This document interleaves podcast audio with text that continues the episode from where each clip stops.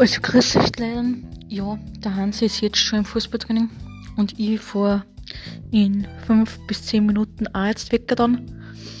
Ähm, ja, ähm, die Woche hat schon mal mit Schlafen nicht so gut begonnen, weil ich habe die letzte Nacht nur zweieinhalb Stunden geschlafen. Es war eine richtige scheiß Nacht. Und mir ist alles durch den Kopf gegangen, das was jetzt noch kommt und ähm, das was gerade war. Ähm, und ja, und dann schauen wir am nächsten Tag so werden. Morgen habe ich noch ein Spiel. Am Donnerstag hat der Hansi noch ein Spiel. Und dann ist endlich vorbei mit den Meisterschaften.